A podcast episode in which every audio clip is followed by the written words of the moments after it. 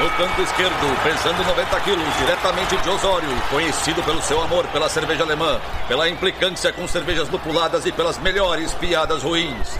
Henrique, sem prestígio, boa aventura.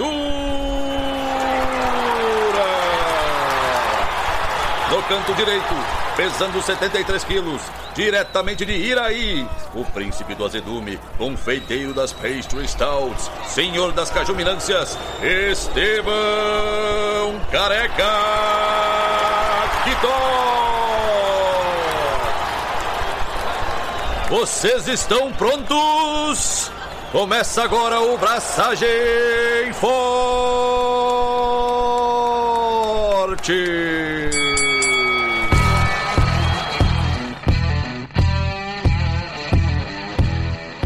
E aí, galera, Estevão das Furicato aqui. Alô, Loite, Henrique Boaventura, e eu não sou mais Beer Geek de cerveja. E hoje estamos aqui com não mais convidado, Daniel Dil. Dá um oi, Dani.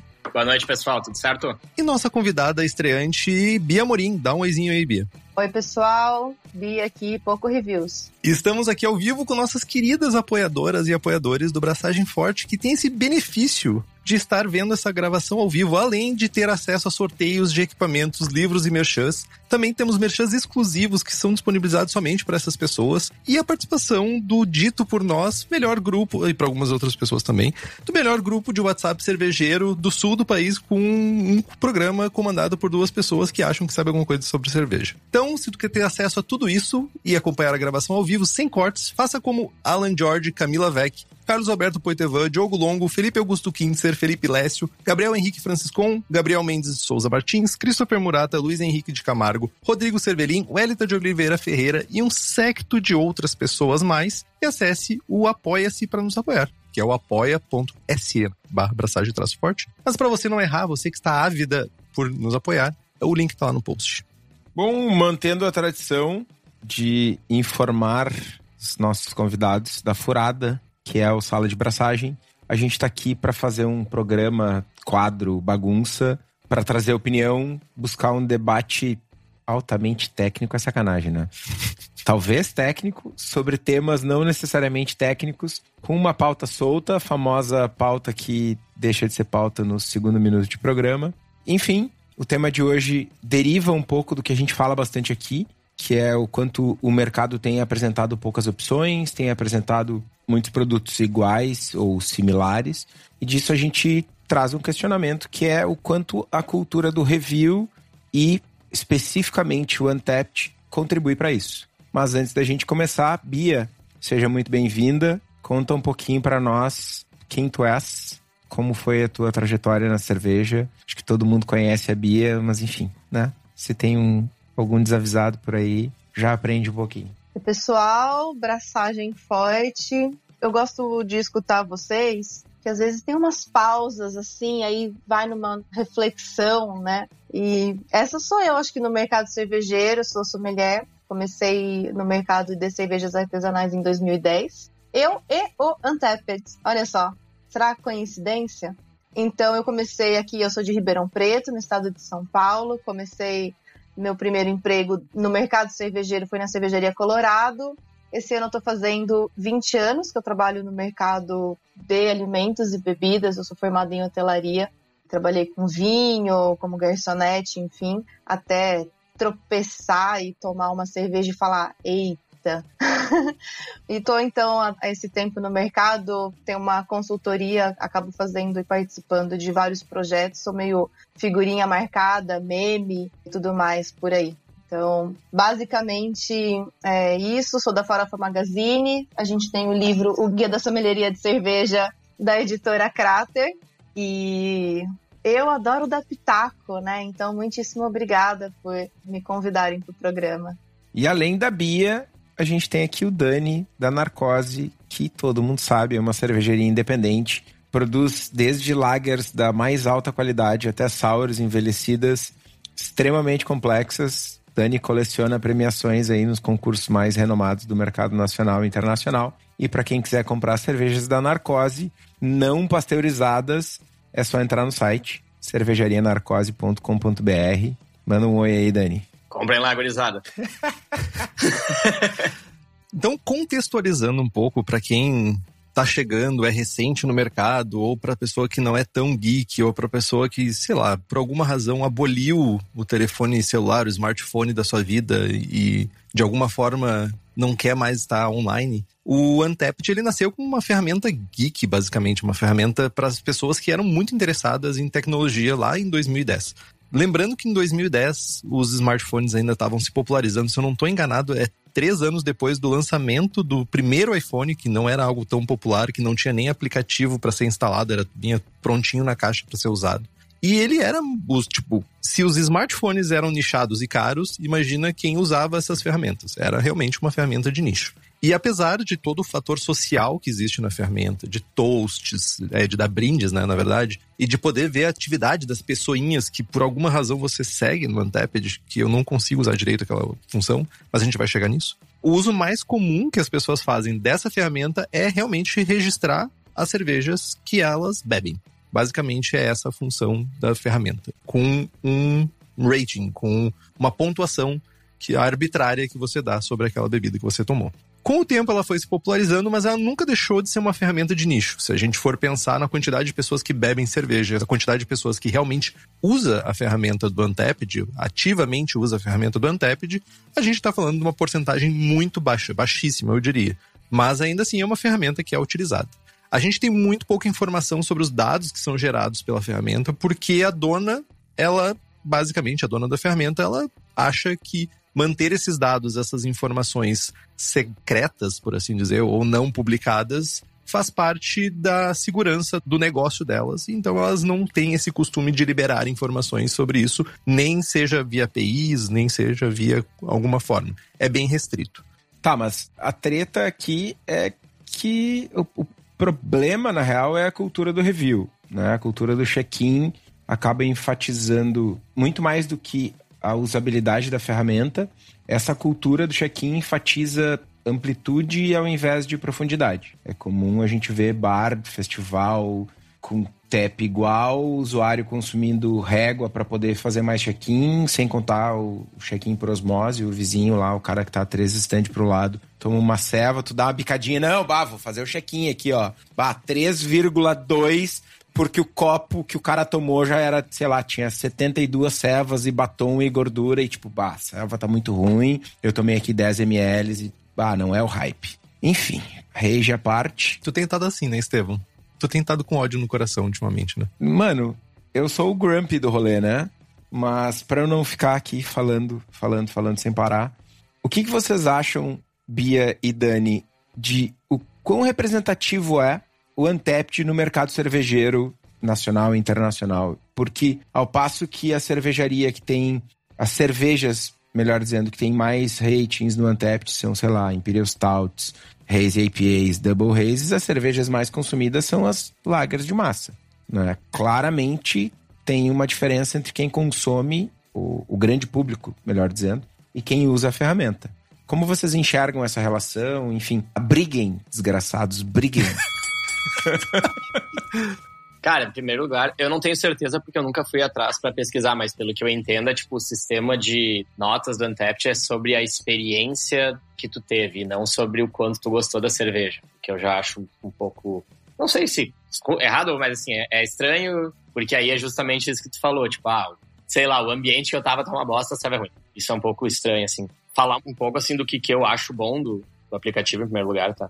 Uh, que é o que é menos utilizado, principalmente aqui no Brasil, porque custa e tal, é a questão de tu procurar bares, procurar cervejas específicos perto de ti. Então, quando eu tava viajando, por exemplo, tinha cevas que eu queria tomar e tem milhares de bares que tu não acha o tap list. E ali tu pode procurar pela cerveja e ver onde tem próximo de ti e tal. Às vezes tu chega no bar, tá no tap list, no Untapped não tá lá, mas é menos comum do que o normal. Então, essa feature, assim, eu acho bem massa. Só que é o que é menos utilizado, né? Na verdade, aquilo ali é muito utilizado pra galera Tipo, é que nem tu, sei lá, tu ter um carrão, tá ligado? Ah, eu tenho mais nota no Untapped. Olha a ceva aqui que eu tomei, olha os unicórnios que eu tomei. Sendo que eu posso vir aqui e tomar um unicórnio agora, né? Se eu quiser vir aqui dizer que eu tomei a, sei lá, qual é que é a cerveja mais difícil de achar aí no mercado, eu posso beber ela agora aqui e dar nota, tá ligado? Tem. Então é um pouco engraçado as pessoas que, tipo, tem essa, ah, eu tenho mais check-in, menos check-in, tipo, cara tem mesmo, não tem, não sei, sabe? Eu acho triste, eu não acho engraçado.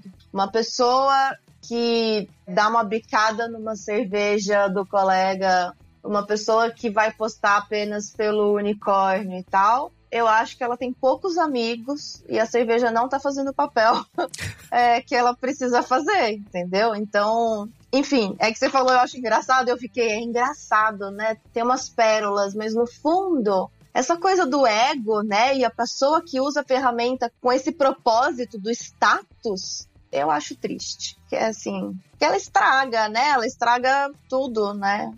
É chato. Sim. e aí eu vou repetir um negócio que eu já falei algumas vezes aqui, que no fim o, o que acontece, eu acho que o Untapped é uma ferramenta que pode ajudar muitas cervejarias, talvez atrapalhar outras. Eu conheço vários que só cobram cerveja que tem nota acima de tal. Isso lá fora acontece também. Mas, sabe, eu acho também que é nicho, né? Tu nunca vai ser muito, muito difícil ter uma baita nota no Untapped no momento que tu tem uma fábrica que tá vendendo pra tudo que é canto, principalmente porque quanto maior tu fica, normalmente vai diminuir a qualidade da cerveja, não do produto, mas maior estoque, vai ter que vender mais longe, degrada um pouco, né? Tem isso. E principalmente pelo negócio de o quão difícil é de achar, né? Isso eu percebo até por mim. Tem cervejas que eu adoro, mas no momento que elas estão em vários bares, eu meio que não bebo mais elas tanto, porque eu sei que vou poder tomar em outro dia. Então acho que tem todas essas questões, né? Mas o que eu queria dizer no fim é que a gente é muito hum, influenciado, né? Influenciável. Então, assim, a pessoa vai lá e vê no Antept que a nota da cerveja do Kitó tá 4,25. Cara, na média, eu vou te dar entre um 4,5 e um 4. Porque a gente quer sentir que a gente tá. Ou tu é um cara que se acha muito fodão e aí tu vai lá e vai dar uma nota cagada para dizer para achar que tu entende, ou realmente porque tava ruim, né? Isso acontece também. Ou tu vai ficar na média ali. ou tu vai ficar na média ali, mais ou menos naquele balanço. Eu sei disso porque eu tenho cervejas que começaram com nota mais alta e elas é muito difícil de baixar. Mas isso também não quer dizer que o aplicativo não tem nenhuma utilidade. Por exemplo, eu, eu percebo também lotes de cerveja minha que estão mais melhores, que a nota realmente dá uma puxada para cima. É bom para tu ver, às vezes, putz, a cerveja viajou um monte e tu vê na foto que ela tá degradada, às vezes são as notas mais altas, isso é sensacional também. Às vezes, quanto mais velha a minha Double IPA, melhor a nota. É, é um negócio que não dá para compreender. Então, assim, a gente é muito influenciável, né, como ser humano e tal. Então, tem vários poréns aí no meio. Eu acho que quem trabalha pro Untapped, tem nota boa e, pra, e funciona para si, cara, quem sou eu para dizer que não, né? A minha marca, por exemplo, não é uma marca que, que vai bombar no Untapped nem nada, assim, até pelos estilos de cerveja que a gente faz. A gente faz muita lager e tal, cerveja que o pessoal normalmente tem tendência a dar nota mais baixa, né? Mas, assim, é, fica difícil eu dizer, ah, não, o cara lá tem nota alta, mas a ceva não é boa, porque, no fim das contas, quem tá certo é o cliente, né? Não eu.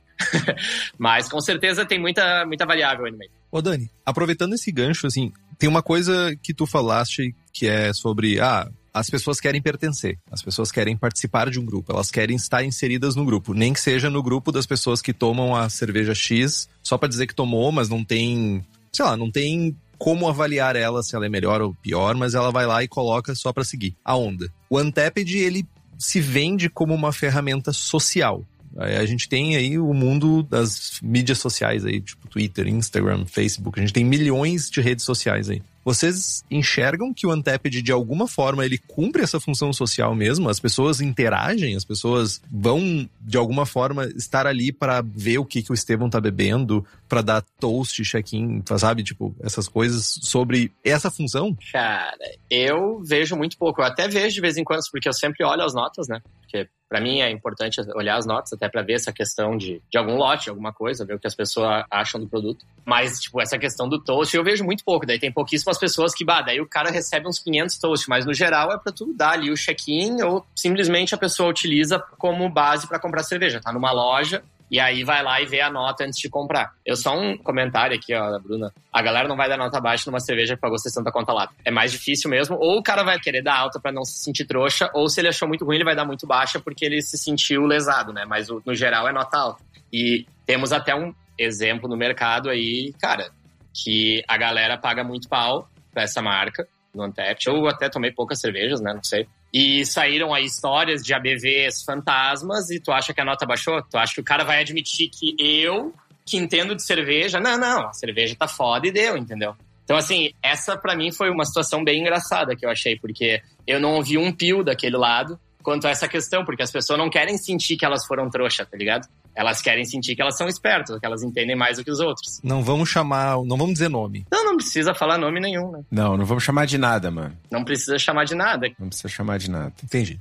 Então, assim, eu acho que essa situação mostrou essa parte bem, assim, né? E, de novo, não tô dizendo que a cerveja não é boa, não é pica, não é nada, mas tu percebe que no momento que tu acredita que tu tá tomando uma coisa, aquilo é super foda e depois tu meio que foi enganado, tu não vai querer admitir que tu foi enganado.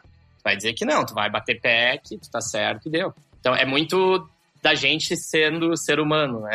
é engraçado. É, tem um elemento psicológico que rege a nossa relação, a nossa interação no, no aplicativo, enfim. Mas, ô Bia, tu mostrou um, um bilhetinho aí, eu não consegui ler.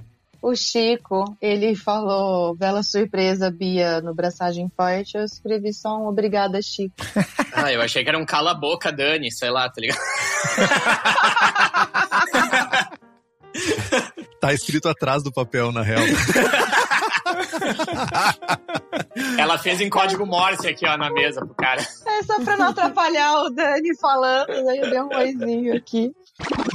Mas eu acho que tem tantas vertentes, né, que a gente pode, pode olhar. Eu li o texto de um cara chamado Dan Bort e ele tava meio pistola, assim, com o Anteped e contando o caso dele, que tinha sido um beer geek, que ele tem mais de mil check-ins, toda essa coisa da, da, das badges. Eu tenho uma gamificação, né, que eu acho que também, junto com essa coisa da influência e tal, é muito como a gente consome as, qualquer coisa do século XXI no mundo de mídias sociais, no mundo de status. Enfim, aí ele começa também a dizer, por exemplo, ah, conforme você vai bebendo e vai ficando alcoolizado, é aquela coisa, a cerveja vai ficando mais gostosa. Então ele falou, eu percebi, ele tava tipo dando coisas que ele passou por isso, né? Então eu comecei a olhar e sei lá, no fim da noite as cervejas eram muito mais bem avaliadas do que as cervejas do começo da noite, né? Outra coisa que ele comenta que eu acho interessante é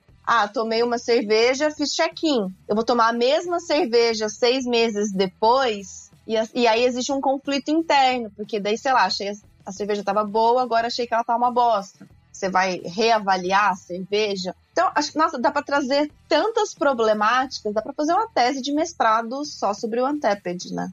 Aproveitando uma dessas vertentes, uma só de dezenas, também tem sobre o momento, né? Quantas vezes tu tá num, sei lá, num bar, ou tu tá em algum lugar e tu vê as pessoas. Eu vi isso muito em festivais. As pessoas, ao invés de estarem provando a cerveja, as pessoas estavam mais interessadas em fazer o check-in no Untapped do que em aproveitar realmente a cerveja que elas estavam tomando. Então, o que estava contando não era a sensação, não era o beber a cerveja, não era aquele momento. O que importava era o check-in. Bom, tu já foi num show, né? Nos últimos anos. E que é um show, é metade das pessoas não estão vendo o show, estão gravando o show. Eu tenho uma versão ao ser humano que fica gravando. Eu, tipo, eu, tá eu, eu, eu dedico, eu escolho 30 segundos para gravar alguma coisa para eu ter uma memória que eu nunca vou acessar, porque eu nunca vou ver o vídeo que eu gravei. Mano, nunca. Aí é que tá, velho. Ninguém assiste essa porra, mano. Tem um show, tem 49 mil pessoas com, gravando um vídeo de mãozinha pulando na frente da porra do celular que tu nunca vai ver, mano. Caracas. Porra. Foi mal. Foi mal. Como é que as mãozinhas fazem? pra quem tá ouvindo e não tá vendo as imagens, eu tava fazendo um gesto meio tosco. Assinem o braçagem que vocês vão poder ver essas coisas. Boa, Dani. Boa, Dani. Boa! Ô, meu. Boa, Dani. Tô aprendendo com os mestres do marketing aí, rapaz. os Merchan Masters. Mas aproveitando esse gancho, então, de novo, as pessoas, então, não querem beber a cerveja, as pessoas querem mais ir pro lado da gamificação. Então, só estão pagando caro para jogar um joguinho. É comprar ficha para jogar um joguinho caro, é isso? Jogo bom, vai, gente. Fala sério. Mó jogo saboroso, né? Poxa vida. Se tiver aproveitando. Nem sempre. Tá, mas olha só, a Bia falou um negócio que para mim é uma das piores falhas do Untapped. E a pauta já foi, né? Tchau, pauta. Passou longe. Não, mas ela já foi há bastante tempo, eu só pontuei agora. 20 minutos, mais ou menos. Eu tava cuidando aqui. Vamos lá. O que a Bia falou é o seguinte: tomei a mesma ceva seis meses depois. A ferramenta, salvo que tenha mudado recentemente, a nota é a média. Então, se tu tomou 10 vezes a mesma ceva e tu deu 0,5, 0,5, 0,5, a média é a nota que vai computar para a cervejaria 2,5. Esse é um dos casos. E a outra coisa é o seguinte: ah, tem algumas pessoas que defendem, não, porque eu gosto de usar como diário e tal. Mano, tu não consegue dar um filtro. Neipas que eu tomei. Tu tem que pegar aquele feed e rolar infinitamente. Cara, é uma bosta, velho. Qualquer coisa que tu queira. Quanto ódio. Não, mas é que é muito ruim, mano. É muito ruim. Eles podiam adicionar quando a cerveja foi adicionada no Untapped também seria interessante, pra ter uma ideia de desde quando aquela serva tá ali. Mas acho que tem, não tem? Mano, tem um milhão de features que são. Cara, eu consigo fazer mais no Excel, tá ligado? Tá, tu é um ponto fora da curva, lembrando sempre isso, né? Tu escreve redações no Excel, então tu não pode ser comparado. Tudo bem, mano, mas mete a droga de um filtrinho ali pro cara selecionar as servas que ele tomou em março de 2018, sem ter que rolar três anos de feed. Mas ó, aí eu acho que é uma questão. Se a gente for olhar, é uma ferramenta de 2010, ou seja, tem 12 anos. Além do fato da Next Glass ter adquirido em 2016. É da Ambev agora, né? Não é que a gente está falando de que uns meia dúzia de cara cervejeiro caseiro, trabalhando em TI, campeões disso como sommelier de cerveja no Brasil, estão fazendo essa ferramenta. Não é isso. A gente está falando de uma empresa super grande. Eles são gigantes. O, o Untapped tem 8 milhões de usuários no mundo. Então a gente está falando de um negócio grande. Eu sinto falta que precisava muito de ter sido melhorada, de ter esses filters que você tá falando, né? Olá, pessoal, fica a dica, né? Pessoal do Untapped que escuta o Braçagem Forte. A dúvida que fica é assim, ó, será que o público que está usando o aplicativo está sentindo falta dessas ferramentas ou será que somos nós que somos tipo mais do mercado? Tá, a gente tá aqui reclamando. Ah, mas a gente é diferente, a gente é do mercado, a gente sabe. Tipo, é diferente do cara que tá usando aquilo ali pra, tipo, olha que foda que eu sou, que eu tenho 10 mil check-in. Não, mas, ô mano, trazendo um pouco de dado, assim, tem uns leaks de ex-funcionários que basicamente o Untapped nunca teve mais de 2 milhões de usuários ativos. Cara, 2 milhões de usuários ativos no mundo é menos de 1% do mercado consumidor americano. É nada. Eles estão estagnados em número de usuários nos Estados Unidos há algum tempo já, meio que proporcional à estagnação do crescimento do mercado de serva artesanal lá. E a plataforma está crescendo em países emergentes, China. China não é emergente porra nenhuma, né? Mas vocês entenderam. As três cidades que mais usam são Londres, Nova York e Chicago, né? É, mas não são as cidades que mais crescem. Inclusive, as três tiveram reduções significativas de usuários nos últimos anos. Ó, oh, que babado. Aí, sei lá, Brasil, China, África do Sul, Japão. É, o, o, público deles está crescendo aí. No novo mundo, né? Junto com o crescimento do mercado cervejeiro. No mercado já estabelecido, não cresce mais. Então, respondendo a pergunta do ponto de vista de negócio, mano, na verdade, pode quebrar, tá ligado? Não precisa. Precisa. Foda-se. tá, mas tem uma coisa importante pontuar aí, que é o seguinte: isso é um ciclo normal de ferramentas sociais. Ferramentas sociais explodem em grandes mercados, mercados geralmente mercado norte-americano ou algum grande mercado europeu, se a gente for pensar em redes sociais europeias de nicho. Aí tem um momento de queda e um momento de adoção em cidade. Aí começa a se expandir para outros lugares e fazer algum tipo de ativação para que seja mais usado em outros lugares. Isso é comum. Mas o grande problema que eu vejo nisso é que o dinheiro acaba um momento. E precisa dar lucro, precisa ter lucratividade na ferramenta para ela se justificar, ter investimento para melhorar o filtro, para ter investimento para pagar alguém para fazer um redesign da interface. Se não tiver isso, não se paga. Um monte de usuário. Quem é premium? Quem paga? Tem uma versão paga do Untapped. É, eu tenho aqui um número de que tem 4 mil cervejarias dentro do Untapped Business e tem 12.500 cervejarias com páginas. Ou seja, que Tipo, tem, fizeram um cadastro para começar a cadastrar suas cervejas. Eu não sei o quanto que esse número é real. 12 mil cervejarias parece bem pouco, né? É, e acho, acho que era tipo de 2020 essa reportagem que eu, que eu tava lendo, mas enfim. É, talvez seja as cervejarias que fizeram o claiming da página. Ah, é, não aquela que o usuário cria, né? Isso, exato. exato. Ou seja, 30 cervejas com diferentes grafias, por exemplo. Quanto pior, quanto mais difícil o nome, pior a grafia, mais vezes vai ter no Untapped. Quantas vestes Flitter tem? Ah, deve ter umas várias. Já vi cada uma, assim, por exemplo, eu tava no Rio uns meses atrás e aí a gente tomou aquela praia. Fui num restaurante, tinha o chopp tal da praia, tomei. Bizarramente, uma semana depois eu fui ver assim, o cara deu um check-in pro chopp da praia. No Rio, eu falei, a gente não vende chopp da praia no Rio. No mesmo lugar, eu falei, cara, o cara tomou praia e ele procurou por chopp praia e ele deu a nota pro chopp. Só que a praia é com Y, tá ligado? O nosso é praia. praia. Aí eu fiquei, olha que bizarro. e deu uma nota boa.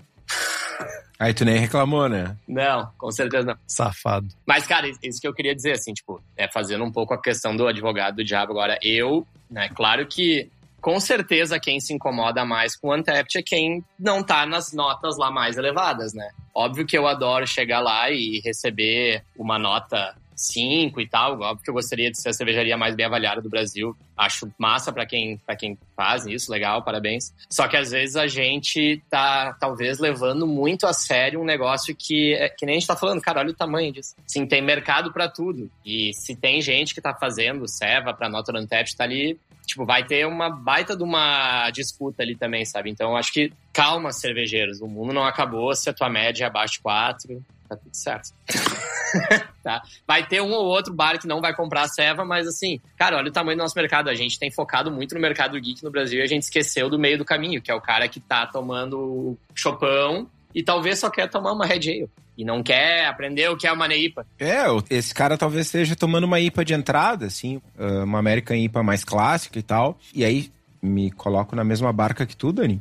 A gente não precisa entregar uma IPA de entrada ruim. A gente tem acesso a lúpulos fantásticos que a Hops Company traz para o Brasil. Eles são especializados em trazer lúpulos selecionados diretamente nas fazendas, fazem a seleção dos lotes aqui, tem um preço foda. Mano, não tem desculpa para fazer uma IPA de entrada ruim, mano. Ou pouco aromática, ou cara demais. A Hops Company tem o lúpulo que tu precisa. Inclusive, a minha IPA de entrada usa lúpulos da Hops Company. Então, se vocês tiverem interesse em usar os lúpulos da Hops na cervejaria de vocês, é só entrar em contato pelo hopscompany.com ou acessando a página deles no perfil deles no Instagram. Muito bem, bem colocado. Parabéns, mestre.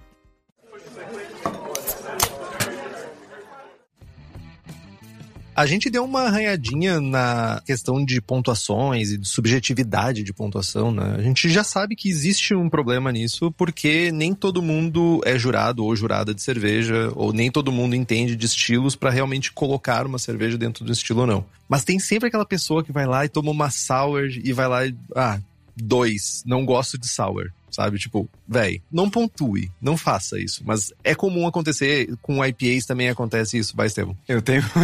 Mano, eu tenho um caso muito bizarro para contar.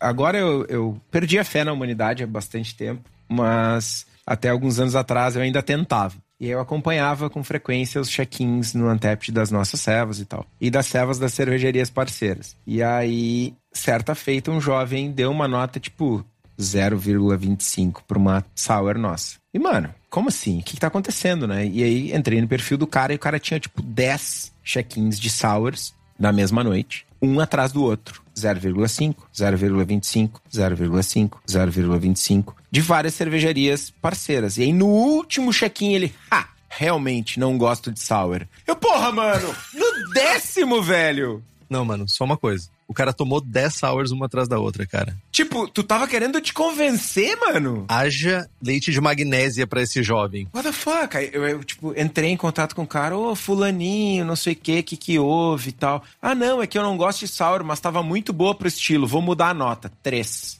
Não tava, era um é, excelente exemplar do estilo. Três. Mano. Ah, Chitó, eu acho que assim, acredito que nós quatro aqui, a gente já jogou campeonato profissional de cerveja ou até homebrew. Essa é uma questão, né? Esse cara, ele é completamente um consumidor, um consumidor de entrada, um eu sei lá, eu, perdido, né? Como que o perdido chegou no Antep, de quem contou para ele da ferramenta, mas enfim, é um consumidor de cerveja. Essa é a questão, né? Quando a gente profissionalmente vai degustar uma cerveja, a gente o ambiente mais claro, o copinho, ah, se possível tem que estar silêncio para fazer, eu vou olhar visão, paladar, audição. Nossa, eu vou fazer, vou ver tudo na cerveja, vou procurar o flavor. Esse cara, entendeu? Ele tá lá. Eu acho que quase todo mundo que tá no Antep. Então, qual que é a relevância disso pro mercado cervejeiro? A gente tem que fazer uma perspectiva muito o problema não é nem esse cara. Pior que esse cara é o cara que acha que entende, porque ele tem tantos check-in, que é o que. Isso tem bastante. E é o que deve mais ter no Antep, de caras que acham que sabem alguma coisa. Então. Alguém já viu um currículo assim? Tem o X check-ins no Anteped? Não. Deve ter no Instagram. Mais de um. Não. Não. Mais de um, mais, mais de um. mais de um. Em vez de botar o name tag, ele põe quantos check-in ele tem aqui na convenção. Cara, eu queria muito ver. Oi, eu tenho 3.500 check-ins. Eu já ouvi isso. Aquele, ca aquele cara tem 1.500 check-in, ele é o maior check-in do Brasil. Cara, Tá, parabéns. É a versão nova do escoteiro Mirim, que tem as, os badges. Ou tipo o telefone do AA, né? Não, mas por favor. Não, mas isso, isso tá tranquilo, porque é dosezinha de 10ml só. Tanto que assim, quando eu vou ver as notas da narcose, isso é uma coisa que eu olho bastante. Tipo, às vezes é uma nota bem baixa, eu entro no perfil da pessoa pra ver. Porque aí, tipo, ah, se o cara me deu 0,5 pra uma sour, eu vejo que ele só dá nota alta pra IP e dá nota baixa pra sour, aí eu nem. Porque eu olho justamente pra isso. Ah, será que teve alguma coisa errada com a ceva? Será que o lote tá ruim? Aí tu começa meio que também, tipo, tá, isso aqui não dá pra levar em consideração, né? Quanto outros às vezes podem sim ser relevantes pro mercado, né? Mas no geral, cara, não tinha aquele Antep de não sei o quê, apareceu uns narcose, o cara deu uma nota boa pra nós e falou que tinha de acetil na lager, ele deu uma nota boa, foi a coisa mais... e não tinha de acetil, caralho. Ótimo, a pessoa gosta de cerveja com de acetil, mas... Ele viu muito Harry Potter aquele fim de semana. Só pode ser. Mas tem uma coisa que me incomoda nisso, Dani, que é o seguinte: a pessoa vai lá e tem. Eu vou falar hipoteticamente: 30 check-ins de sours. Nenhuma vez a maldita pessoa tomou uma sour boa. Todas as vezes foram notas ruins. Por que, que ela continua bebendo sours? Esse é meu ponto, mano. Por que, que o cara tomou 10 sours uma atrás da outra, velho? Tem gente que gosta de dar nota ruim. Não, uma, eu não tô nem falando. O cara não tomou. Ô, mano, o cara tomou a primeira. Nossa, que, que merda. Cara, calma. Não, vou gastar mais 40 pila num latão. Nossa, que bosta. Vou comprar mais um. Meu, tá ruim. Outro. Mais outro. mano, vai se foder com essa merda, velho. O cara gastou 400 conto, mano. Ah, mas aí é o cervejeiro, é o sádico, né? Não, é o ratinho aquele que leva choque toda vez que vai comer comida. Tá indo lá, vai pegar uma comida e pá, leva um choque. A pessoa prefere muito mais falar mal de um produto do que daqui a pouco dar uma nota boa para outro que ele gosta, tá ligado? Tem gente que é assim, né? Mas olha só, fazendo um comparativo com outros sites de review, por exemplo, como TripAdvisor. Coco Bambu no TripAdvisor é tipo, uau! Nossa senhora. É o melhor restaurante de frutos do mar do Brasil. Você vai lá, tem um selo gigante, tipo, mais bem avaliado restaurante. E o Madeira o melhor hambúrguer. E o Madeira o melhor hambúrguer. Então, você vai confiar no TripAdvisor assim? Tipo. Bia, mas tem uma coisa importante aí. Eu concordo com o teu ponto que tu trouxe. Entretanto, existe um mercado que dá visibilidade ou relevância para isso. Com certeza. Existe um mercado que pega essa premiação, que pega essa questão de, ah, vou pegar o Coco Bambu. Eu nunca fui, mas enfim. É o melhor restaurante de frutos do mar. Pode ser uma mentira para quem realmente conhece frutos do mar, mas para quem dá relevância, quem, é, quem tá lotado. de alguma forma aquilo ali tá sendo importante. E agora se a gente traz isso pro Anteped, a gente é a mesma coisa. É que agora eu vou dar meus dois centavos. Cara, eu vou voltar para aquele papo que eu falo toda vez. Tipo, a galera tá recém começando a se preocupar que tu tá comendo. O que, que é o coco bambu? Um monte de frutos do mar com catupiry. Sério? Tu não tem paladar para sentir nuance. Tu tem paladar para achar aquilo ali bom. Então, realmente, 90% da população acha que aquilo ali é o melhor troço do mundo. E se tu for lá e der um frutos do mar realmente bem feito pro cara, ele é capaz de dizer que não tá bom. Assim como se tu der uma lager puta perfeita para um cara, ele não vai ter conhecimento degustativo ainda, porque ele não, não o paladar dele ainda não tá evoluído, vamos dizer assim, né? Tipo, pra ele pegar aquelas nuances. Ele tá tão acostumado a só comer coisa que não tem nada, que é o quê? Tu precisa de uma bomba, de um soco, de uma pastry, de uma neipa pra tu, porra, tem manga aqui, caralho, tem coco, bom pra caralho. Aí depois de um tempo tu vai começar a achar, tá, talvez aqui tem um pouco de coisa demais, tu começa, sabe? Então eu acho que é muito um processo de evolução que a gente, como mundo, está passando. A gente, agora que tá, tipo, antes a gente o quê? Cheirava tudo para não comer veneno, né? Aí industrializou, não sei o quê, simplesmente paramos de realmente estar em contato com o que a gente está comendo, bebendo, cheirando. E aí agora é um processo que está retornando de novo. Então, demora assim, né? Eu, eu consigo entender por que um cara acha o coco bambu sensacional se ele, tipo, tudo que ele comeu até hoje nunca tinha gosto de nada, tá ligado? Nunca parou, ou, ou talvez nunca parou, pelo menos, pra tipo, ah, o que, que isso aqui tem gosto de quê? Eu tô comendo uma maçã, isso aqui tem gosto de maçã ou tem gosto de nada? Mas aí eu retorno à questão da pontuação da nota e sobre quem dá relevância ou não pra isso. Se a gente tem um mercado que dá relevância pro que, que as pessoas fazem ou deixam de fazer no Untapped, e por outro lado, a gente tem pessoas que muito, eu ouso dizer, tá? Pra cada 10 pessoas, 5 pessoas não fazem a menor ideia de que aquilo vai ser analisado por outra pessoa. Talvez um dia elas vão entender que isso tem algum tipo de, de impacto quando uma cervejaria chegar nelas por causa de uma nota ruim que, que a pessoa deu. Já aconteceu comigo. Ah, ó, eu dei uma nota quando eu ainda usava Untapped. Eu não tenho usado mais. Não tenho mais paciência pra isso. Tô ficando velho. A real é que, tipo, as pessoas não entendem o impacto que vai ter aquilo ali. Agora vamos pensar numa cervejaria pequena. Uma cervejaria pequena vai lá ter poucos check-ins e esses check-ins vão ser ruins. Aí vai chegar uma pessoa que vai poderia comprar e poderia divulgar aquela cerveja, não vai fazer por causa desses check-ins ruins. Mas na verdade é porque a pessoa não estava preparada para tomar aquela cerveja, ou a pessoa não sabia avaliar aquela cerveja. A pessoa foi pro lado pessoal e, e só. Não avaliou o estilo, não avaliou, não sabe ou não sabe isso. E aí é volta pro rolê. Quem tá dando relevância para a ferramenta versus o- esse dado é realmente um dado útil para a gente usar isso como relevante? Porque não parece. De, tu- de tudo que a gente está falando aqui, os dados que são gerados pela ferramenta parecem meio arbitrários. assim. Tá, mas é que aí tem o lance do engajamento. A ferramenta, ela é feita para gerar engajamento, né? E a cultura do review toda, ela promove isso. E aí tu tem, sei lá, o cara que tá organizando o festival da esquina, ele vai fazer um festival só de lagers. Bah, vai ter sete German Pils, vai ter 12 Munich Helles. Tipo, mano, ninguém vai ir, velho. Agora não, vai ter, parafraseando os, os Titãs aí, a melhor banda dos últimos tempos da última semana, tá ligado? Vai ter a mais nova Haze IPA Citra Mosaic. E aí na torneira do lado vai ter a mais nova ainda Haze IPA Mosaic Citra. Cara, é novo, é tem todo o hype, tem toda a coisa da novidade. Bah, preciso ir lá. E aí o cara tá só fazendo o festival dele, que tem a conta pra pagar, que tem que fazer o festival virar, ele não vai fazer o festival de lager, ele vai fazer o festival de pastry stout e lactose e vai botar 47 banheiro químico, porque né? E é isso, mano.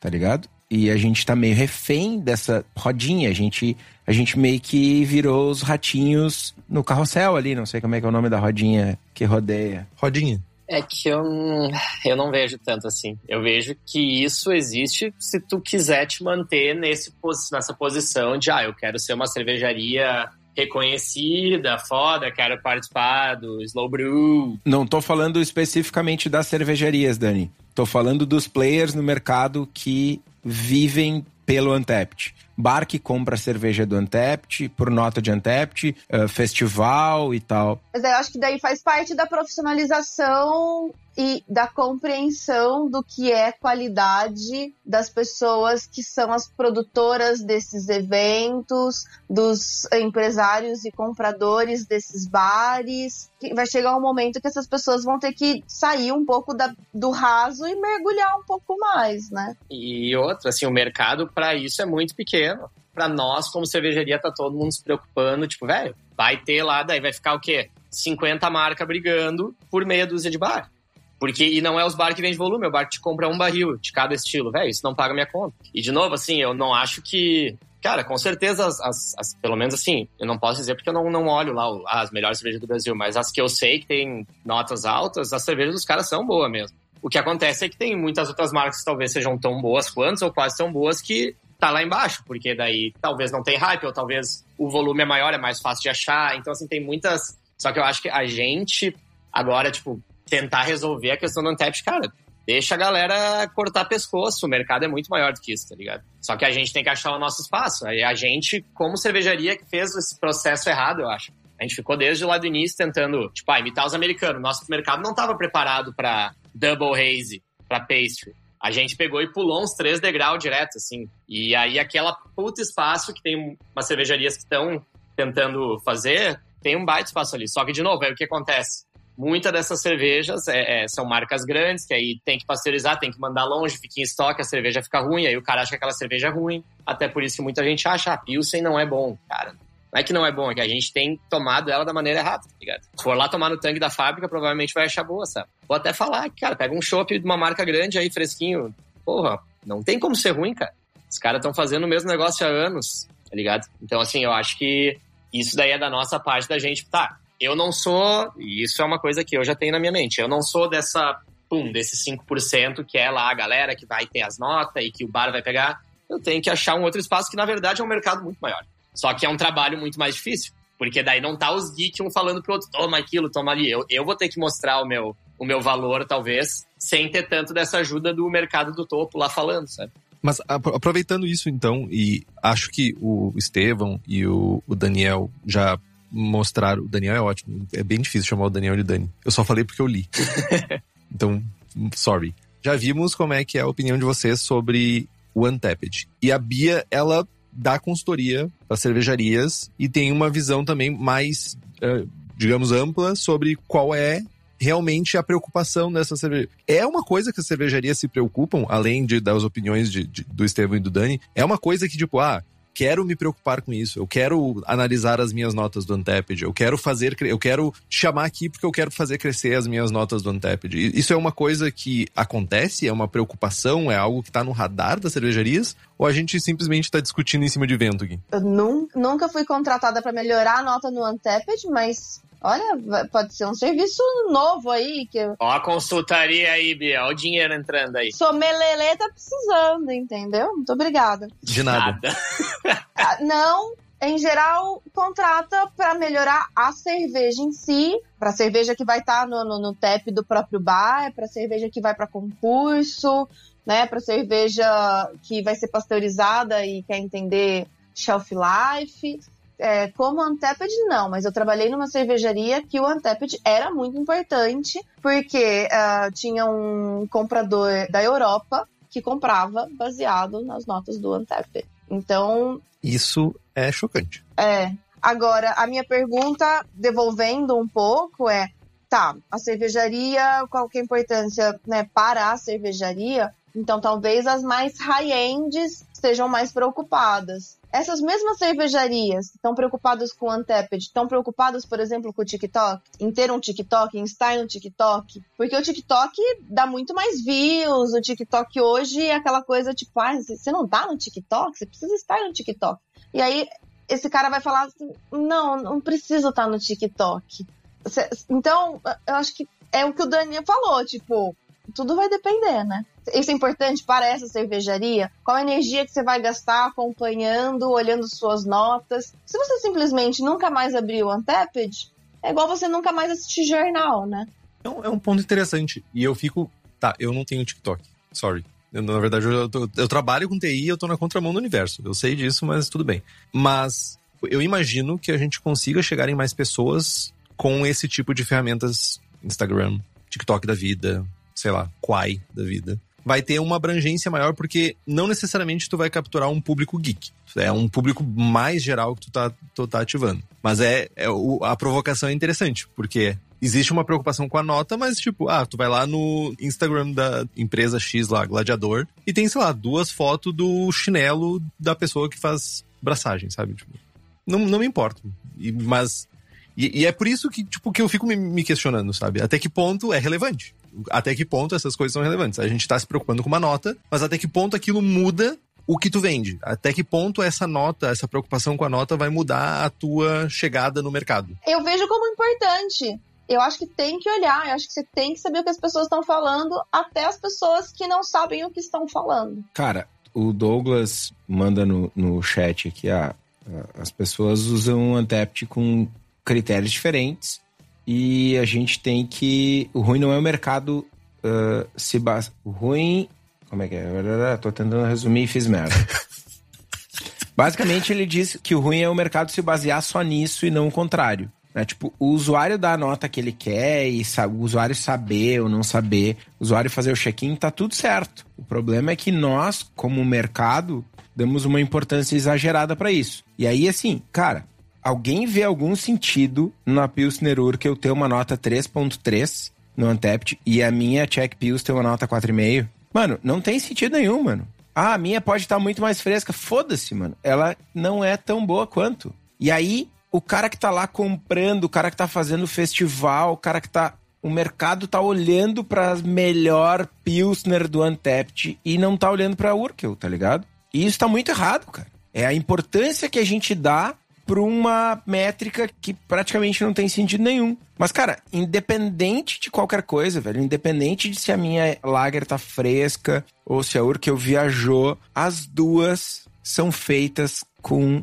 leveduras muito boas. E a minha, especificamente, é feita com levedura da Levtech. Que independente do estilo, pode ser lager, pode ser eu, pode ser brete, pode ser o que for, mano. A levedura que tu quiser para fazer a tua ceva, tu encontra na Levtech. Que além de levedura para cerveja, ainda tem bactéria, brete, levedura para outras bebidas, para hidromel, para cidra, para whisky, para cachaça e tem um atendimento que nenhuma outra empresa do setor tem. E além disso, para quem é profissional, a Levtech oferece ainda mais de 50 tipos de levedura, consultoria em boas práticas de fabricação, controle de qualidade, montagem de laboratório, treinamento de pessoal e o famoso banco de leveduras. Então entra lá em levtech.com.br, faz as tuas compras e diz que ouviu aqui no Braçagem Forte.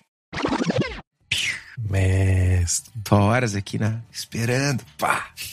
Na bituca. Só que. Vai, agora vai, agora vai, agora vai. Tá, não, mas só complementando o que eu tava falando antes do comentário da Levtech, é que o Hate Beer tinha uma ferramenta que era muito boa, mano. Que ela limava um pouco dessa diferença de nota de percepção que a galera dá para cervejas mais alcoólicas e mais doces. Na verdade, a informação principal não era a nota, era o percentil da ceva. Onde ela estava posicionada frente às outras cervejas do estilo e frente às todas as cervejas da ferramenta. Então, tipo, ah, uma cerveja lá podia ser. Ah, sim. Uma Double Haze IPA podia ser 99,99. Ela tava entre as 1% melhores Haze Double IPAs e 1% melhores da plataforma toda. Então, tipo, uma Pilsen, sei lá, Pilsner Urquell, ela ia ser 99 do estilo, sei lá, tá entre as melhores do estilo, mas é, sei lá, 30 da, da plataforma toda tu tinha nota por estilo, a posição da ceva, melhor dizendo, no percentil por estilo. Então tu não entrava lá nas melhores cervejas da ferramenta, tu entrava, tu conseguia ver quais eram as melhores com mais clareza por estilo, meio que mascarando ou escondendo um pouco dessa coisa da galera só dar nota boa pra pastry stout, hazy double e whatever. Isso é muito legal. Mas tem uma coisa que é importante também nisso, Estevão. E foi bem massa tu ter trazido o Hate Beer. A média de tempo de preenchimento de um review de uma cerveja no Hate Beer é de 10 minutos. Ou seja, uma pessoa para 10 minutos na frente do computador para fazer um review de uma cerveja. A pessoa não vai botar 0,25 a MEI. Não vai fazer isso. Não, mano, não, tudo bem, mas é que uma coisa é o que a pessoa escrevia, uma coisa é a nota, outra coisa é a súmula, saca? Tu pode usar a mesma lógica pro número, pra nota do Antept, tá ligado? Exatamente a mesma lógica. Sim, pode, mas ainda assim tu não tira uma questão do rolê, que é o Untapped, a pessoa tá lá tomando a cerveja no meio do bar, loucamente, ou no meio do festival, e faz o check-in no, no celular, só abre, procura a cerveja, dá uma nota e pronto. É 15 segundos. Tudo bem, mano, tudo bem, mas é, tipo, parte do problema tu soluciona, tá ligado? Tu vai ter lá a Pilsner Urkel com uma nota 3.3 com 90 e tantos por cento percentil do estilo. Mas não vai estar tá 90 e tantos. Porque a tua vai estar tá no 90 e tantos, que é 4.2. É a Urkel vai estar tá abaixo. Ah, ok.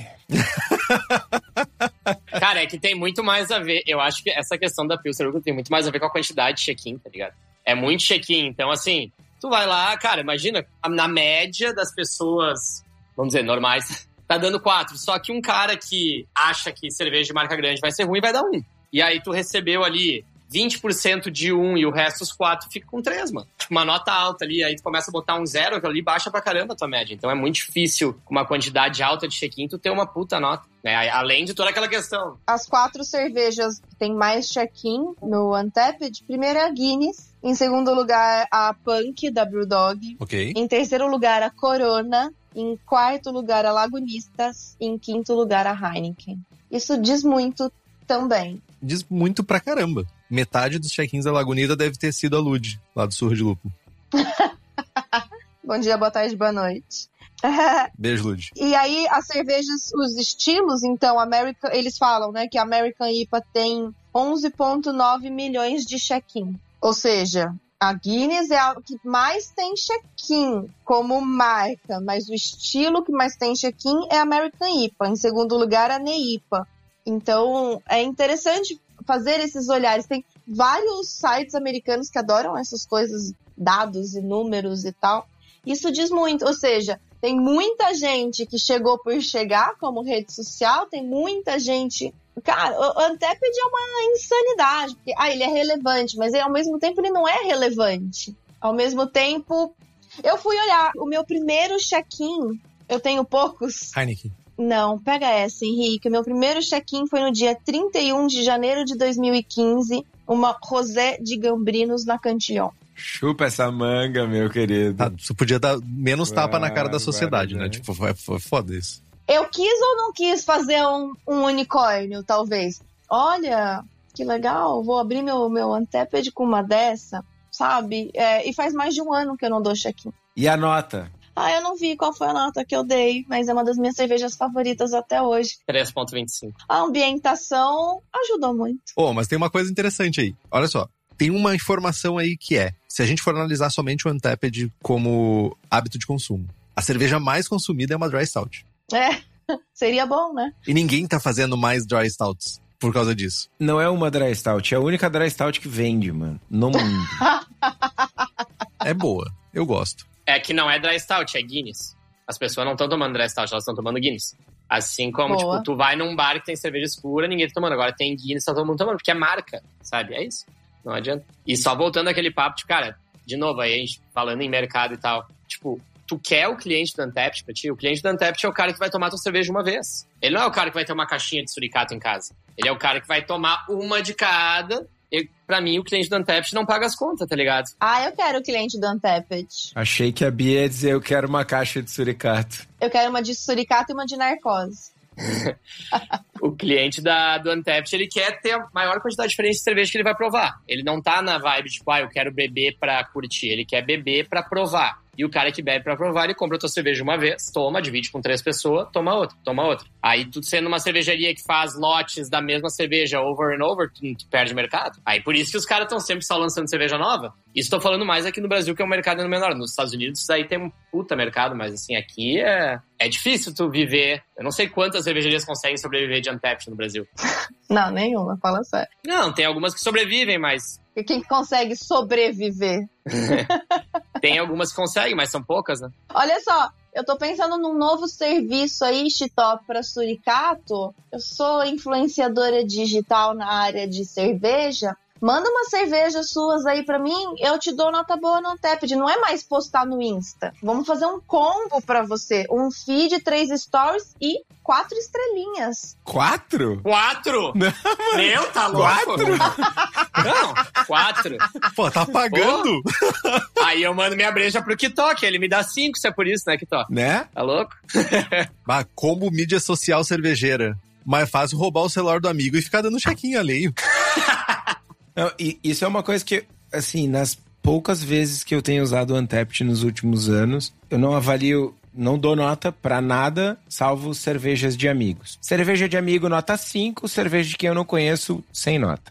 A lógica é, não vou ferrar o negócio de ninguém dando uma nota 3. Se eu acho que a selva tá ruim, eu vou achar o telefone do cara, da pessoa, e vou mandar uma mensagem. E se a selva do brother é nota 5, porque sim, porque é amizade. Mas eu tenho um caso engraçado, a gente falava de comportamento de consumo.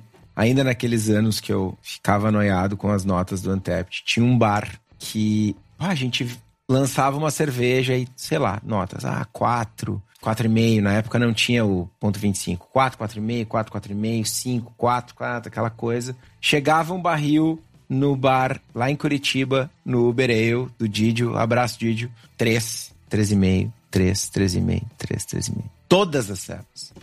Eu, mano, tem alguma coisa errada, velho. Esses caras não sabem servir a serva, eles tão, não tem câmara fria, as torneiras tão sujas, mano. Sei lá, mano, esses loucos são muito toscos, velho. Tem alguma coisa errada, não pode. Eu fiquei noiado uns seis meses, até que eu, não, vou lá, vou lá. Peguei o avião, Curitiba.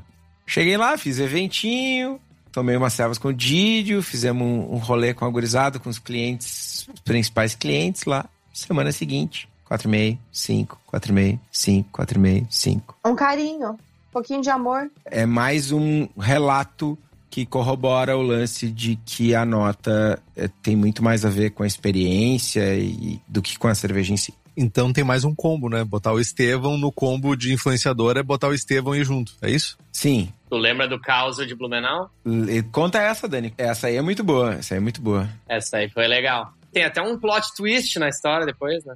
Um twist carpado. Não, co- conta a história toda. Conta a história toda. Cara, não lembro qual é que foi, Blumenau. Foi o primeiro que a gente participou, eu acho. E aí, nós tava com umas notas legais, tinha aquele, sabe aquele Brewer Stage, né? E aí a Narcose tava ali, acho que, sei lá, pra ser uma das top cervejarias do evento. A gente é meio velho, Dani. Vamos explicar direito pra galera. O Brewer Stage é um, um aplicativo, vamos dizer assim, uma ferramenta. É um filtro pro festival que tu tá participando. Ele filtra as cervejas e as pessoas que estão participando. Dentro do Untapped. É, mas, é- mas não tem nada a ver com o Untapped. Ele pega as notas do Untapped só, né? Não é a deles. Daquele evento. Tipo, tu tem que botar no que tu tá no evento, né? Exatamente. Daquele evento, que pra quem tá dentro daquele evento. É tipo uma visualização dos check-ins do Untapped pra aquele evento. Isso, ele faz um ranking pro evento. Vai, eu sei que história, pra onde vai essa história. É, e aí nós tava bem assim, e bah, chegou na finaleira do evento, daqui a pouco comecei a ver ele zero. Zero pra todas as brejas da narcose. E vamos atrás, né? E se não era o pessoal da dando nota ruim pra narcose, não é nada. E sabe o que, que é o melhor? O melhor de tudo? Ah, deu o nome, hein? Deu o nome. Dei o nome, mas eram funcionários, né? Não sei daí se isso veio das cabeças, acredito que não. Acredito que os caras queriam que a se desse bem e a maneira deles fazer isso foi, né, dar nota ruim. O mais legal de tudo é que o cara que fez isso veio pedir mandar um CV pra narcose faz um ano atrás, mais ou menos. E eu vi a foto e falei, eu conheço esse cara. E aí fomos atrás, fomos atrás, e não é que era o desgraçado, cara, vindo bater na porta pedir entrevista depois. O Kitó queria que eu chamasse ele pra uma entrevista ainda pra enrabar ele, mas eu não tive coragem. Óbvio, mano! Chama o louco pra entrevista! Vem até Capão, pega um ônibus, vem. Ô, fulaninho, olha só. Tô aqui com o print. Tô com o print aqui do teu check-in de 2018 aqui, que tu deu sete check-ins seguidos pra mis- minha serva 0.25 e para servas da tua marca 5. E aí, mano, o que tu tem a dizer a respeito disso, velho? Eu teria feito isso. mano. Mano, o mercado cervejeiro é do tamanho de um butiá, velho. Mano, o Dani, o Dani lembrou, mano. O Dani lembrou. O Dani lembrou do cara, velho. E a galera ainda fica furando o olho um do outro ainda, cara. Eu vi a foto do cara no CV e eu falei, eu conheço esse cara, velho. Trabalhou na. Daí já me deu meio que uma coceira, assim. Eu falei, essa vai ser legal. Mas eu me contive, assim, pensei, não, não vou, não vou fazer isso, porque tudo que vai volta, mas deu uma raiva. Diferente do que tu fez agora de dizer o nome da cervejaria, mas tá tudo bem. Não, mas falei, ué, por que, que eu não vou falar? Tá tudo bem. Cara, mas aconteceu, de novo, eu não sei. Eu, para mim, a minha opinião é que os dois cabeças estavam trabalhando lá e, ah, vamos fazer uma coisa boa pra nossa marca. Só que a coisa boa pra marca não precisa foder os outros. Proporcional, tipo, propositalmente, assim, né? Ética a gente não vê por aqui. Eu imagino que o, o pessoal, os chefes deles não devem nem imaginar que os caras fizeram isso. Espero, tá ligado? Agora, ocorreu? Eu falo o nome, né, cara? Fala sério. Eu vi. Não, tô tranquilo. Mas, Tô assim, rindo de nervoso. Tá tudo bem. Tô, tô rindo do departamento jurídico. Tá, ainda agora tentando salvar um pouquinho do programa aqui. Salva, salva aí, salva aí. Vou tentar salvar um pouco do programa. A gente tem espaço num mercado tão pequeno, no mercado que as cervejarias lutam pra, tipo, talvez se manterem margens de lucro pequenas e tudo isso. A gente tem espaço para aquela ferramenta for business, que nem o, o Dani falou, né? Que lá fora. Acho que a Bia também tava agora também lá nos Estados Unidos julgando um festival, um grande festival, que não paga nós, então não vou falar. E a gente tem espaço e grana para investir aqui nisso e fazer, ah, botar um telão com as pessoas fazendo check-in, com as notas da cerveja, sabe? Fazer esse tipo de divulgação. Isso é uma coisa que dá certo, porque é, é, é um mercado pro Antep o Brasil nesse cenário. Porque eu não vejo muitas cervejarias ou muitos bares fazendo isso, sabe? Pra gente é caro, né? Tem a questão do dólar e eu acho que daí o próprio dono tem que ser parte desse mercado geek, né? Pra olhar por esse lado. Mas acho que Eu não sei quem comentou aqui, no, acho que foi o Dani no começo do programa, que é uma coisa legal, né? Tipo, você tem o aplicativo, daí você olha, você sabe onde tá, aí você consegue ver o cardápio desse lugar, às vezes isso faz diferença. Agora, é o nicho do nicho do nicho do nicho. E por ser o nicho do nicho, também é uma coisa que vai funcionar. Pô, é legal tu tá em São Paulo, tem 200 opções de bar, e aí tu, ah, vamos ver o que tem aqui perto. Vamos ver. Agora, tipo, tá em Capão da Canoa. Quantas pessoas será que estão em Capão da Canoa? Vão pensar assim, hum, vou verificar no Untapped qual é o venue mais próximo. Cara, se tu curte Seva, tu sabe que tem uma cervejaria em Capão da Canoa. Se tu não sabe, também não é... não sabe. Daí tu não tem, tem, tem que estar tá com Untapped no bolso, né, velho? A pessoa vai colocar no Google, né? tipo, onde beber cerveja. Não, mas é isso, põe ele, né? Cervejaria, pronto. Acabou, tá ligado? Vai aparecer. Muito mais fácil. Inclusive, quem usa o Untapped, é muito mais fácil a pessoa ir lá no Google Maps e botar cervejaria na cidade que ela tá. Daí ela vai procurar os lugares para ir. É muito mais fácil. Cara, mas não, não, não. É, vocês estão querendo muito do usuário. Tem uma galera que. A galera que usa Untapped procurava no Untapped. Em Porto Alegre tinha três cervejarias, três bares verificados era 600 dólares por ano, parece que aumentou. Eu ouvi uma conversa de que foi para 900. Meu, é absurdo, cara. Esses tempos atrás estavam me ligando, mas enfim, vamos trabalhar com 600 dólares por ano. Mano, isso são 50 dólares por mês. Isso dá 250 pila. Que tu venda um pint a 25. Mano, tu tem que vender 10 pints para empatar. Em Porto Alegre, eu não sei como é que tá agora, eu tô sem bateria no celular para conferir aqui um real time, mas a galera que eu conhecia que tinha o Verified Venue não tem mais. Desistiu porque não valia a pena. 899 dólares. 900 dólares. Na Black Friday. Valor de 20 de outubro de 2022. É, mano, no go, 400 pila por mês. Meu, 899 dólares é o preço de uma ilha no Caribe, velho. Tipo, tu consegue comprar uma ilha no Caribe com esse dinheiro, velho. É muita grana pra uma cervejaria. Não, não, é que não é pra cervejaria. Esse é, é uma feature pro bar, né? Pra qualquer cervejaria, eu diria. Que não seja Ambev, Ana. Isso é pro bar. Eu acredito que um EAP da vida talvez se pague, entendeu? Só que é um lugar que tu tá em São Paulo, com um monte de gente, com turista, com gente que sabe, é outra pegada. Mano, mas tu tá falando do EAP, tá ligado? Não, claro, eu tô falando de São Paulo. É tipo, o EAP é, é o maiúsculo, tá ligado? É o principal bar. Ele tem 800 cervejas lá, né? Então ele paga tipo um dólar por cerveja no ano. é isso.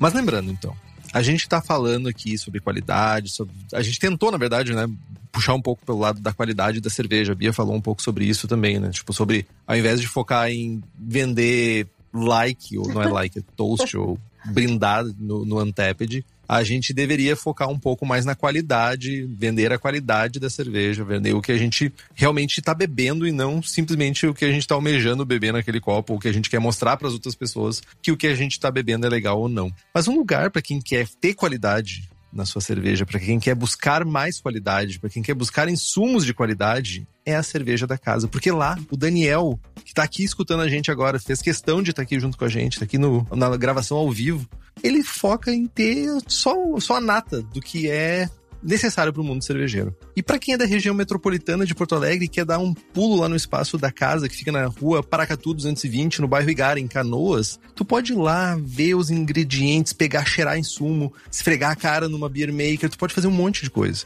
Mas tu também, se você não quiser fazer isso, você é de longe, ou você simplesmente não quer se locomover até lá, você pode ir no site da Cerveja da Casa, que é o cervejadacasa.com. Lembrando que nós temos as receitas do Braçagem Forte, uma American IPA, Double IPA, Hazy IPA, American Porter, Goza Ordinary Bitter e uma Rauch Beer. Entre lá no site, faça suas compras, o link está aqui no post. Então, a gente, mais vezes do que gostaríamos, a gente fala no, mais pro final do, do sala de braçagem que o mercado é um mercado fluido. Ele muda muito rápido, Há cinco anos atrás a gente estava falando de New England IPAs loucamente. A gente ainda está falando um pouco, mas agora a gente já fala de sours. Agora a gente está falando de pastry sours, essa aberração, digo, cerveja. Tudo isso que a gente fala tipo, são ondas que vêm como ondas no mar, que é alguém que canta, não lembro quem.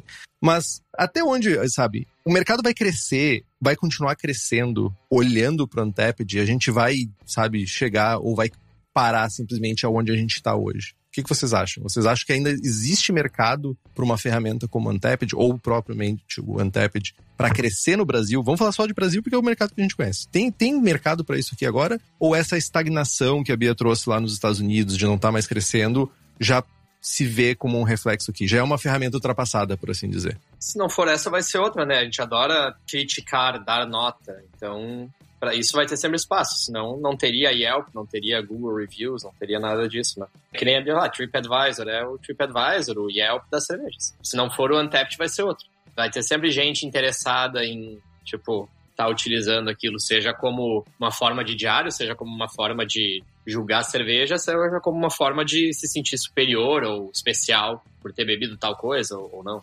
Acho que tem espaço porque a gente está falando de dados, a gente está falando de informação, de consumo. A gente falou muito sobre os reviews e as notas, mas acho que tem várias outras coisas aí importantes que o Anteped traz em termos de olhar para mercado.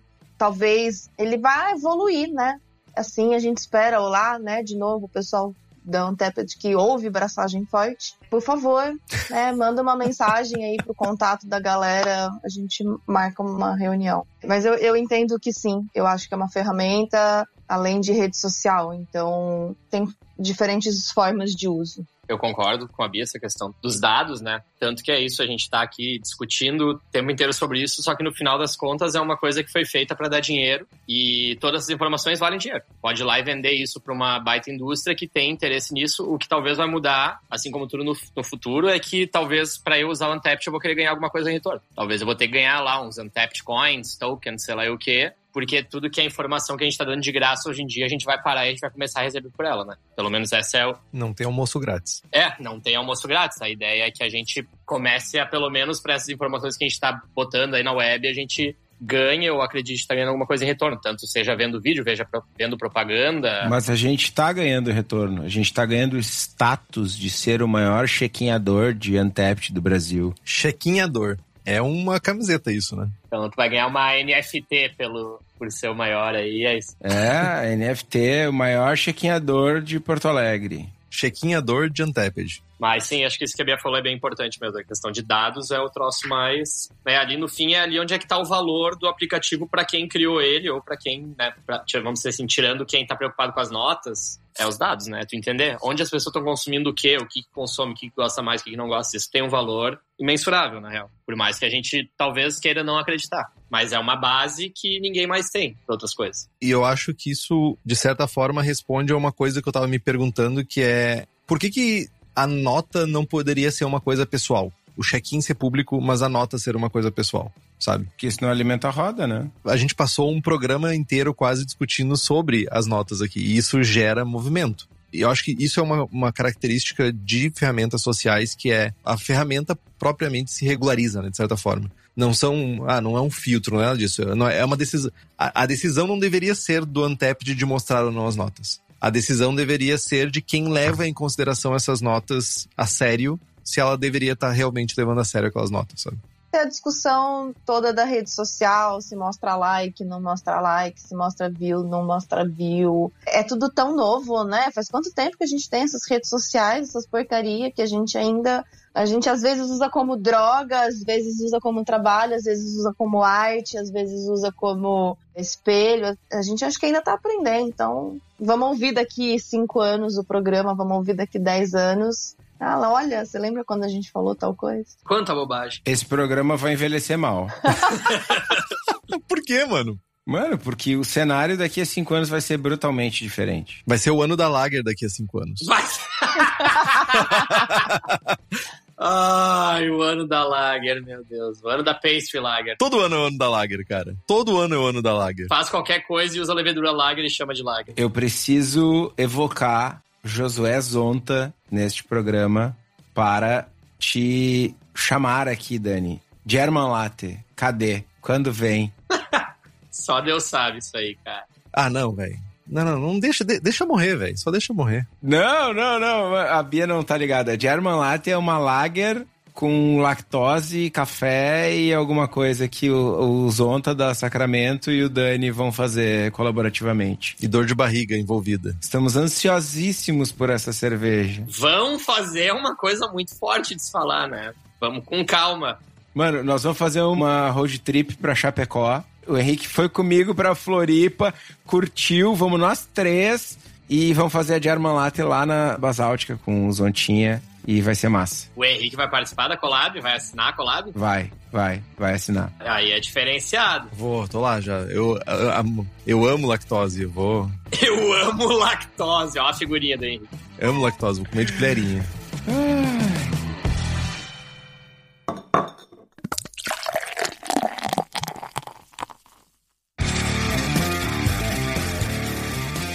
Gente, acho que de Anteped a gente falou bastante. Bia, vai lá. Não, só pra citar que tem um texto do Márcio Beck na Farofa Magazine que se chama Resenhas, Respostas e Responsabilidades. Ele escreveu já faz uns dois anos, pelo menos. Também, quem tiver interesse, é, é interessante a forma como, como ele coloca lá. Me consegue o link. Daí eu já Perfeito. eu coloco no post daí junto. Me consegue o link, por favor. Bia, deixa uma mensagem aí pra galera. A gente já tá se encerrando aqui. Então, deixa uma mensagem aí, pessoal. Faz os teus merchans, faz o teu rolê aí pra gente.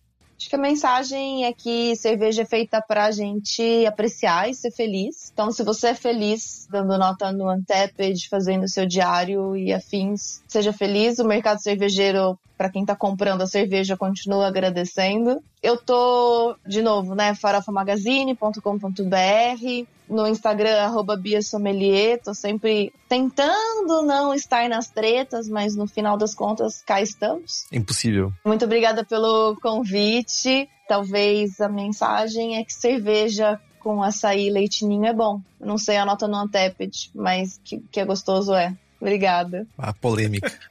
Dani, quer dar uma mensagem? Cara, é basicamente isso. Quem curte utilizar aí, tá feliz, tá satisfeito com essa maneira de anotar suas bebidas e dar nota, tá? Tudo certo, vai em frente. É como a Bia falou, o que interessa é a gente faz cerveja pros outros pra eles beber e ser feliz, não pra a gente ficar aqui dizendo o que, que tá certo e o que, que tá errado. Comprem, comprem de mim, comprem do Estevão, vambora.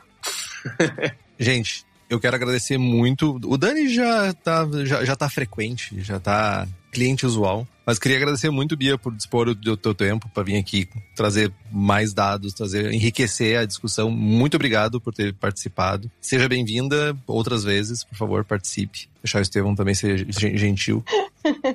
tu pode ser gentil agora, Estevão. E agradecer as pessoas. A tua chamada cortou e eu não entendi se tu tava me xingando ou me dando uma oportunidade pra ser gentil. eu, eu acho que serve para as duas coisas, na real. Os dois? Entendi. É, é duplo sentido. Entendi, ok. Gente, muito obrigado. Pessoal que tava no chat aí, on fire, valeu. Bia, muito bom de ter conosco. Foi um prazer. Vamos fazer isso mais vezes. E pessoinhas que usam Untapped, continuem usando, sem galho. Só tomem cervejinhas diferentes. Quando vocês tomarem alguma coisa que vocês não gostarem, só lembrem que tem um coraçãozinho atrás daquela cerveja que vocês tomaram. Não sejam tão ruins. Não deem notas baixas por maldade. Só isso. Beijo. Me liga. Eu vou terminar com a polêmica das polêmicas. Eu vou dizer. Saiam do celular, gente. Vamos beber cerveja só por beber. Bebam copos cheios. Isso é muito importante. Bebam copos cheios. Ah, senta no bar e toma um pintzão, mano. Só isso. Sem olhar no celular. Só pra escutar a abraçagem. Aí vocês podem olhar no celular. Daí não fica- precisa ficar olhando. É só botar o fonezinho e tal. E, e use fone. Ninguém merece ficar escutando o que você quer escutar em alto-falante, tá? Se o cara tomar um pint inteiro sem olhar no celular, vai ter umas 300 mensagens no grupo do Braçagem Forte. né? Mais ou menos.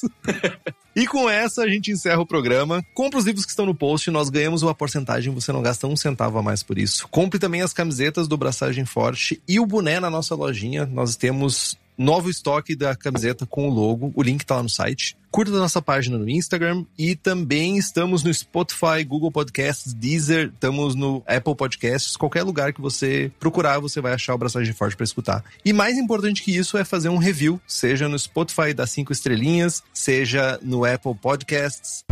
Mano, A hipocrisia! hipocrisia. A gente vê por aqui, velho. A hipocrisia do Henrique é foda. Saiam do celular, só se não for pra dar nota pra mim. A hipocrisia existe, velho. Deixa eu vender meu peixe. Pode fazer isso pelo computador. Chupa. Isso significa muito pra nós. Ou pelo iPad. Ou no iPad, é, chupa. É pra, pra largar o celular, não pra largar o braçagem forte. Ah, sejam coerentes. Compartilhe os episódios com seus amigos. Tem dúvida, sugestão de pauta, crítica, quer anunciar a sua empresa ou seu produto? E-mail para contato arroba abraçagemforte.com.br ou mande uma mensagem para nós no Instagram. É isso, gente. Braçagem forte? Braçagem forte. Braçagem forte.